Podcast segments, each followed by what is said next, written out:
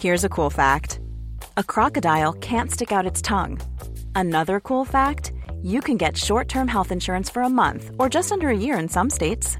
United Healthcare short term insurance plans are designed for people who are between jobs, coming off their parents' plan, or turning a side hustle into a full time gig. Underwritten by Golden Rule Insurance Company, they offer flexible, budget friendly coverage with access to a nationwide network of doctors and hospitals. Get more cool facts about United Healthcare short term plans at uh1.com.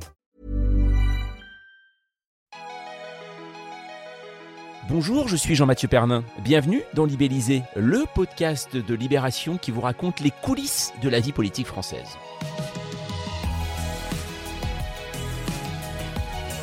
Cette semaine, nous sommes rentrés dans la campagne officielle des élections législatives. Les premières affiches habillent les panneaux électoraux, les clips de campagne surgissent entre deux programmes télé et Libellisé continue son chemin afin d'éclairer à la lampe frontale le sentier qui nous mène jusqu'à la prochaine assemblée. Vos questions et notes vocales sont toujours attendues sur libellisé.libération.fr. Ça tombe bien, on adore vous lire. Serions-nous prêts à faire le grand saut dans le bain de l'épisode 19 Allez hop, on plonge. Tiens, au fait, que devient Emmanuel Macron? Très discret depuis sa réélection, le président de la République est réapparu cette semaine pour parler des services d'urgence à l'hôpital et éducation aux côtés de son nouveau ministre. Alors que le gouvernement enchaîne les crises, pourquoi Emmanuel Macron est-il si silencieux? Va-t-il s'investir dans la campagne législative? Pourquoi les polémiques gouvernementales s'enchaînent-elles? Libellisé épisode 19, crise, polémique législative, l'Élysée ne répond plus. Et alors, on va en parler avec Charlotte Chaffranjon, salut. Bonjour. Euh, toi, tu suis alors Emmanuel Macron hein, pour les pages politiques de Libération. Et euh, Jonathan euh, Boucher-Petersen, salut. Bonjour. Alors toi, euh, tu es donc euh, rédacteur en chef adjoint du service politique. Alors, euh, Charlotte, c'est une question, hein, je pense que beaucoup de gens euh, se posent. Euh, on a vu cette semaine Emmanuel Macron aller à Cherbourg, euh, il est allé à Marseille. Est-ce qu'il avait un peu disparu quand même, Emmanuel Macron? Oui, il avait un peu disparu hein, après euh, un entre-deux tours de la campagne présidentielle où on l'a vu absolument tous les jours euh, sur le terrain et promettant quelque part de ne pas euh, s'arrêter là et de continuer sur cette lancée. Tout d'un coup, après un déplacement à Cergy-Pontoise dans la foulée du second tour un peu mouvementé, hein, il faut se souvenir des jets de tomates, des bousculades, etc. Il a complètement arrêté le terrain. Euh, il s'est pas du tout mouillé euh, dans la campagne des législatives, alors qui est officiellement commencé uniquement depuis le début de la semaine, mais en réalité qui avait déjà euh, commencé. Pas de prise de parole sur les sujets nationaux. Il s'est concentré sur l'international, mais on voit bien que sur la question du conflit. en Ukraine, enfin de la guerre en Ukraine même, c'est plus si simple qu'au début où il était le faiseur de paix et le sauveur de l'Europe, puisque il y a des frictions avec le président ukrainien Zelensky sur une volonté d'Emmanuel Macron peut-être un peu excessive de jouer la diplomatie avec Vladimir Poutine. Donc même là-dessus, on n'est plus sur la communication excessive euh, sur laquelle on était avant la, la présidentielle. Donc effectivement, il y a un, sentiment d'absence. Et est-ce que c'est c'est une volonté ou est-ce que ça peut être une tactique aussi de communication? C'est peut-être la rencontre entre oui, des, circonstances et puis un, un fond de stratégie. Et souvent, euh, il faut habiller la stratégie au gré des circonstances. Donc il y a toujours cet équilibre-là. Après, Emmanuel Macron, on, l'a quand même beaucoup vu, on a beaucoup entendu parler au tout début, mais dans un côté très popole sur la constitution du gouvernement, avec toute une période de, suspense, d'attente, et à la fin, pas vraiment d'effet waouh. Donc il est aujourd'hui en déplacement euh, avec Papendiaï à Marseille, donc c'est à peu près le, seul nom un peu significatif qui a fait, euh, qui a fait parler. Mais, c'est vrai que ce qui est étonnant, c'est le- l'espèce de ressort qui s'est tiré pendant la campagne présidentielle de euh, on était dans un contexte où les urgences étaient multiples, étaient patentes, étaient assez évidentes, et on se disait qu'il y avait un, enjeu à enclencher quelque chose derrière. Donc après, on comprend que pour un pouvoir sortant, et on est dans une situation un peu atypique quand même d'un pouvoir sortant qui était déjà complètement au pouvoir sans, euh, cohabitation, de devoir euh, réenclencher un élan, être toujours dans cette idée que le macronisme c'est d'abord un mouvement, c'est d'abord une dynamique. Là, voilà, il y a un moment, est-ce que c'est de la tétanie, est-ce que c'est du manque d'imagination, est-ce que c'est de la stratégie? Sûrement la rencontre de, tout ça.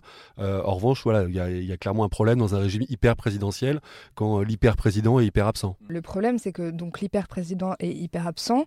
Euh, effectivement, exactement comme le dit Jonathan, pour un mélange de tout un tas de, raisons.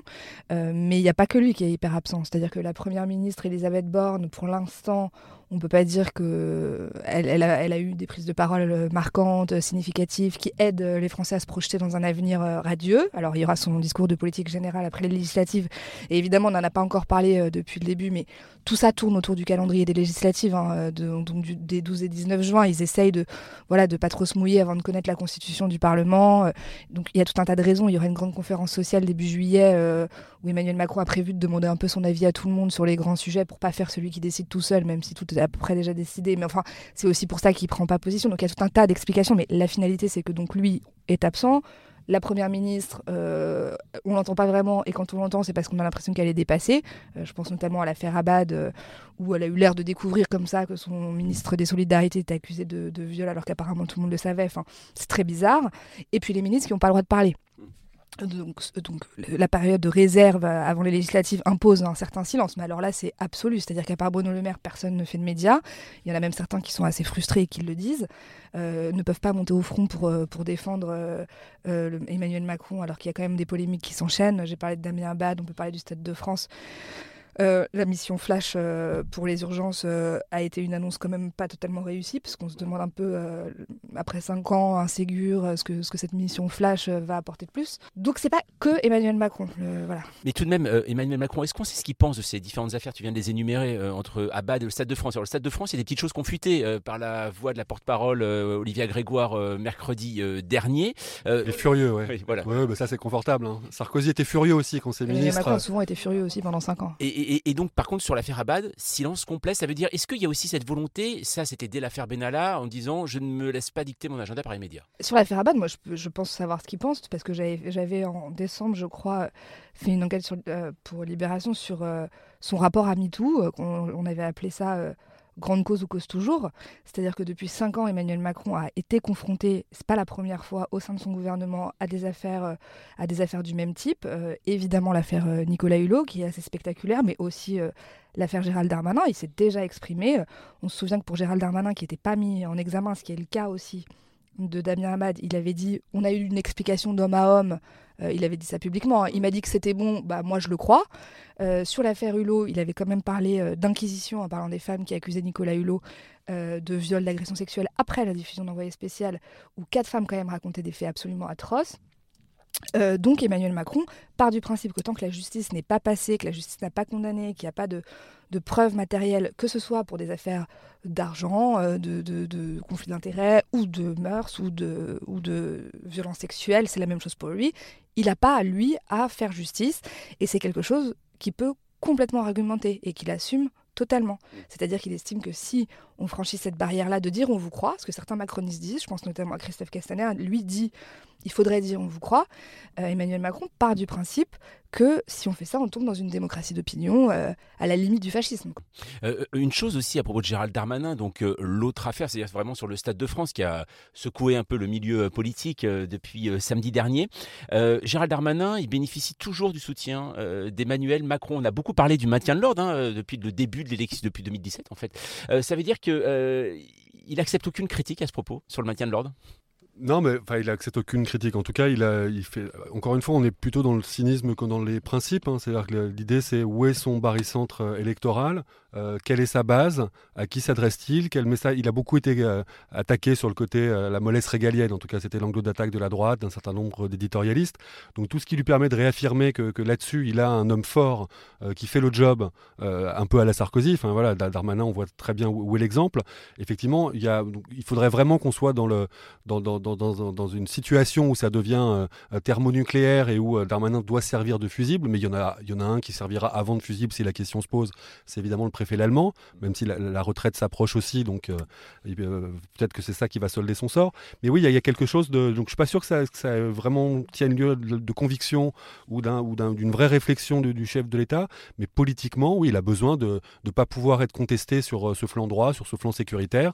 ça vaut pour la droite classique, ça vaut pour l'extrême droite qui assez régulièrement essaye d'attaquer ce, biais-là. Et ça rend et ça crée une espèce de, de mensuétude, euh, voire de déni de réalité parfois. Et Darmanin, c'est vrai que là, il est en train clairement de s'abîmer aux yeux de l'opinion. ça fait partie du job, mais c'est c'est pas très reluisant. Comment aujourd'hui Emmanuel Macron s'entend-il avec Elisabeth Borne? Alors il l'a il l'a nommé. Est-ce que ce sont des gens qui travaillent bien ensemble? C'est une on va dire c'est une fidèle hein, de la Macronie. Hein. Donc oui, il n'y a pas de surprise en fait. Ça fait cinq ans qu'elle était ministre d'Emmanuel Macron. Elle s'entend bien avec lui comme elle s'entend bien avec Alexis Collère. Il y a une relation de confiance. Pour l'instant, on n'est pas rentré dans le dur, entre guillemets. Euh, donc, euh, donc une relation euh, de continuité, j'ai envie de dire. Et même les autres ministres, aujourd'hui, on sait si Emmanuel Macron est vraiment content de ce gouvernement Non, on ne sait pas vraiment, mais encore une fois, ils n'ont pas vraiment, ils ont rien fait encore, j'ai envie de dire. Donc c'est compliqué. Alors bon, on a effectivement appris qu'il était furieux contre Gérald Darmanin. Ça, c'est une petite musique. Comme il a été furieux dix fois pendant le Covid contre Olivier Véran, à chaque fois qu'il y avait un quoi qu'on apprenait dans le, dans le journal du dimanche que Emmanuel Macron était rentré dans une colère noire. Donc effectivement, comme dit Jonathan, c'est un peu facile. à part ça, personne n'a rien fait, personne n'a rien dit. Mais la difficulté, c'est qu'on crée un gouvernement qui, a vocation à laisser toute la place à Emmanuel Macron, qui est le politique de l'histoire. Ça vaut, et ça vaut pour l'ensemble de ses premiers ministres, peut-être à part Édouard Philippe, qui, justement, quand il a commencé à avoir une surface politique, voire une petite musique personnelle, on a, on fait les frais. Jean Castex, il a été décrit comme tel, et c'est comme ça qu'il a exercé euh, sa fonction. C'était quand même quelqu'un qui venait pour gérer les dossiers, pour retisser le lien avec les élus locaux. Et euh, Elisabeth Borne, c'est évidemment pas son flair ou son flegme ou son sens politique ou sa capacité à occuper le débat public qui a justifié qu'elle soit nommée à Matignon, mais plus voilà le sérieux, la confiance, la capacité à traiter les dossiers un sens de la concertation qu'il s'agira quand même de démontrer. Euh, donc voilà, donc il y a un peu le revers de la médaille, c'est-à-dire quand, on, le système institutionnel hyper présidentialisé, la volonté affichée, revendiquée du président de dire voilà l'homme politique dans l'histoire c'est moi. Euh, à partir du moment où lui ne fait plus de politique pour euh, raisons de, on peut dire quelques temps de repos après la présidentielle, c'est légitime, chacun peut le comprendre. Effectivement, comme me le disait Charlotte, la scène ukrainienne qui a quand même beaucoup servi dans la campagne présidentielle et qui donnait une fenêtre, dire intéressante. Il reste la, la scène européenne, mais qui est un peu au second plan en ce moment. Euh, et euh, voilà, au bout d'un moment, il faut mettre les mains dans le cambouis, il faut prendre des coups, euh, il faut être là, en fait, il faut être présent. Cette espèce de stratégie de l'évitement permanent du débat, on a vu qu'il était rentré en campagne présidentielle dans un contexte qui le légitimait le plus tard possible, mais ça fait quand même naître une petite musique de. il n'a pas envie de débattre avec ses, avec ses, avec ses concurrents ou simplement d'être, de se présenter devant les Français. On a l'impression, voilà, c'est législatif dont le corps politique est habitué à ce que ce soit la mécanique de confirmation de la présidentielle.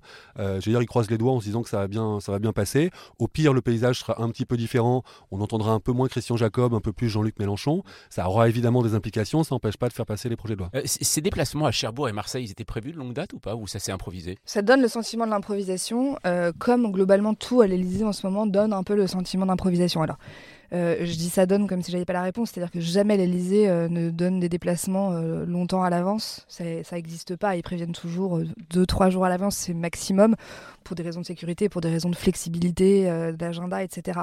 mais là où je dis que ça donne le sentiment d'improvisation, c'est dans les annonces, c'est-à-dire la fameuse mission flash dont j'ai déjà parlé tout à l'heure, qui semble vraiment sortir de nulle part. Alors, il avait dit que la santé était une priorité du second quinquennat pendant la campagne, comme l'éducation, mais alors du coup, on peut faire des missions flash sur tout. Et ça donne le sentiment qu'il sent que quelque chose est en train de se fissurer.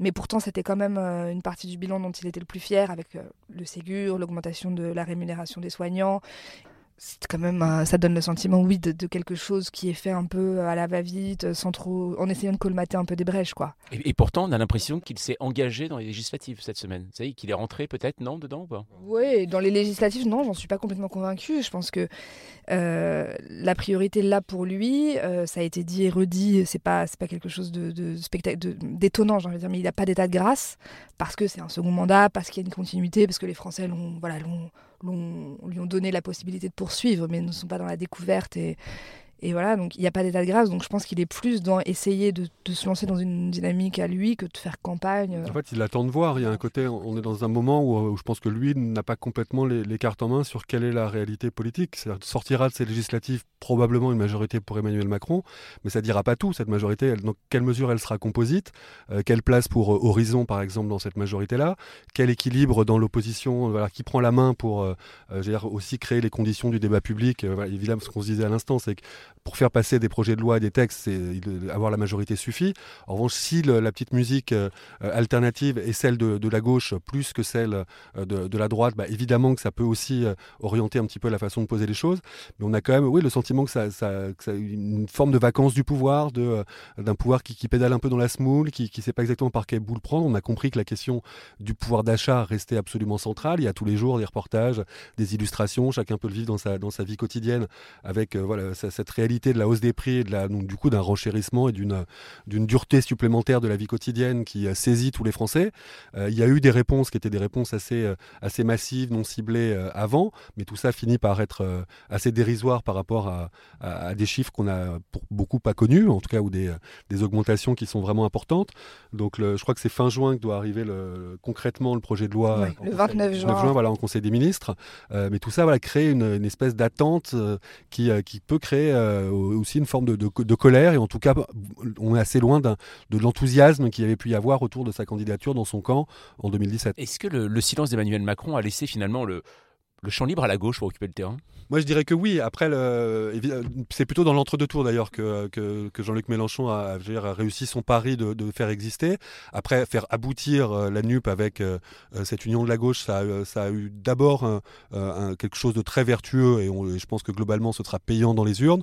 Et en même temps, ce qui a pris le plus de place ces derniers temps, c'est plus les contestations, parce que c'est toujours plus vendeur aussi dans les médias, les dissidences, les, la, petite musique des Hollandais, des Cazeneuve, des Delgado et tout ça. Donc, il y, a une forme de pollution aussi quand même de, de, la, stratégie Mélenchon. Il y a le fait qu'il est, euh, euh dire, le, le, principal argument de, de la Macronie en ce moment, c'est quand même le repoussoir Mélenchon. C'est même s'il minimise le fait qu'il puisse euh, gagner, il y a quelque chose d'un peu contradictoire. C'est il ne peut pas gagner, mais c'est face à ce risque qu'il faut se mobiliser.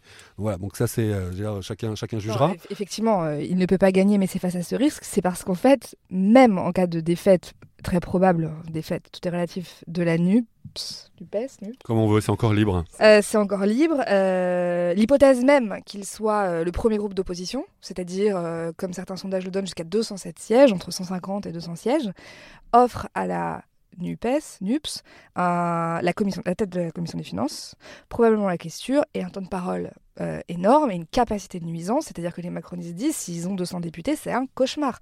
Et un, de, un, des, un des proches d'Emmanuel Macron me disait récemment, parce que la, commission des finances, s'il la donne à Valérie Rabault, qui est une socialiste modérée qu'on a même vu au gouvernement, ça ira. Mais s'il la donne à Coquerel, mais il faut imaginer le cauchemar. Le cauchemar. Pour la un mélanchoniste pur et dur. Donc même en cas de défaite, effectivement, c'est la capacité de nuisance qui les inquiète. Mais ce qui est intéressant, c'est que face à la droite, en gros, le, le groupe majoritaire à l'Assemblée dans la précédente mandature, c'était la droite. Et il y avait tout cet argument notamment des ministres puissants, Darmanin, Le Maire, Édouard Philippe aussi quand il était en fonction, de dire mais qu'est-ce que vous nous reprochez? Ce qu'on fait, c'est ce que vous avez toujours dit que vous feriez et que vous n'avez pas fait. Donc il y avait cette espèce de mécanique qui était euh, le macronisme comme euh, euh, ces gens qui font enfin les choses. Donc ça, c'était assez facile évidemment face à la droite, face à un groupe mélanchoniste ou en tout cas de gauche, parce qu'il y a aussi des écolos, des communistes et des socialistes dans ce groupe qui va porter le fer avec d'autres arguments, qui va peut-être d'ailleurs plus le renvoyer à des promesses du candidat auteur de révolution du candidat du, Macron originel, d'une certaine manière, moins le Macron euh, euh, face à l'exercice du pouvoir avec ce, mandat qui, quand même le déporte sur, la droite. Euh, donc voilà, effectivement, c'est un exercice qui est, plus compliqué pour la Macronie, qui risque d'être peut-être plus productif pour la démocratie. Euh, Mélenchon, Premier ministre, il l'imagine, euh, Emmanuel Macron? Euh, Non. euh, non, mais c'est marrant parce que je recommence l'autopromo du coup, mais avec Rachid Laïrech qui suit la gauche, on a raconté un peu la relation d'Emmanuel Macron et de Jean-Luc Mélenchon dans un récit la semaine dernière, où justement, euh, en fait, ce qu'on raconte, c'est que ce sont deux personnalités du paysage politique qui s'affrontent, mais qui quand même se respectent et s'admirent et donc s'observent tout particulièrement.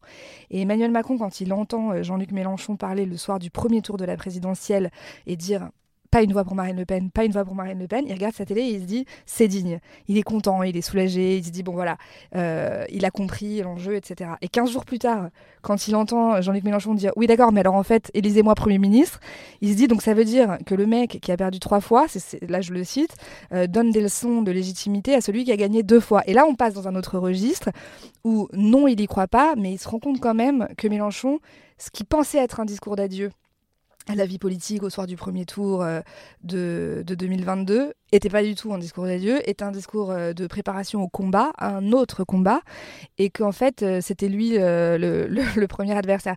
Et Jean-Luc Mélenchon raconte que dans, le papier que il est étonné du comportement de, de Emmanuel Macron ces derniers temps, qu'il a l'air absent, comme s'il avait un peu lâché l'affaire, et que en fait, il, commence à se demander presque s'il n'a pas envie que Jean-Luc Mélenchon gagne et de faire de la cohabitation avec lui. Une chose, Charlotte, est-ce qu'il y a quand même à travers ce silence de, Macron, est-ce qu'il y a quand même peut-être, je sais pas, moi je me suis dit, est-ce qu'il n'y a pas une interrogation sur le sens qu'il veut donner à son deuxième mandat?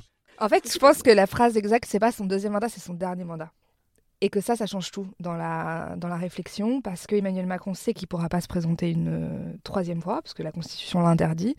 Euh, alors bon, certains de ses proches disent, oh, il peut faire une pause de 5 ans et revenir. Peu importe, c'est son dernier mandat.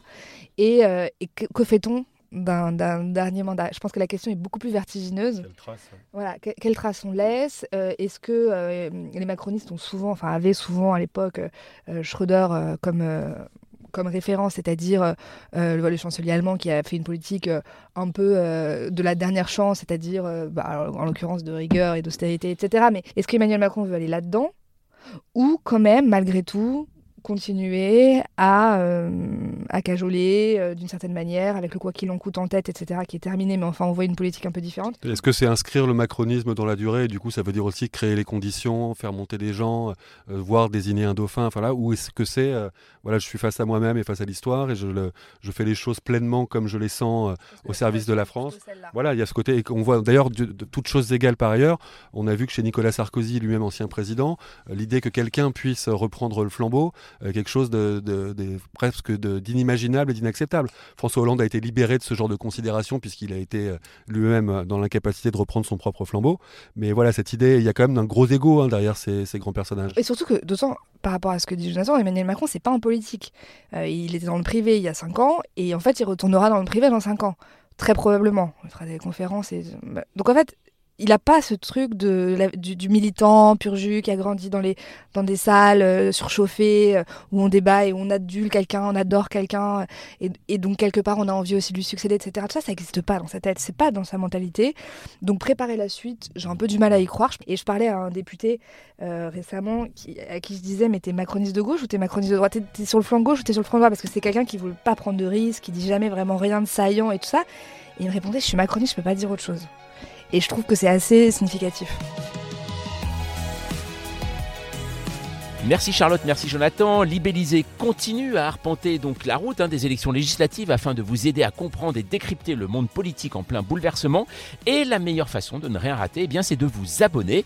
Vous pouvez le faire sur Apple Podcast, Deezer ou Podcast Addict et n'hésitez pas à mettre 5 étoiles, on compte sur vous. Si vous voulez participer, on attend vos messages et notes vocales dans notre boîte mail libellisé at libération.fr. Nous on se retrouve la semaine prochaine.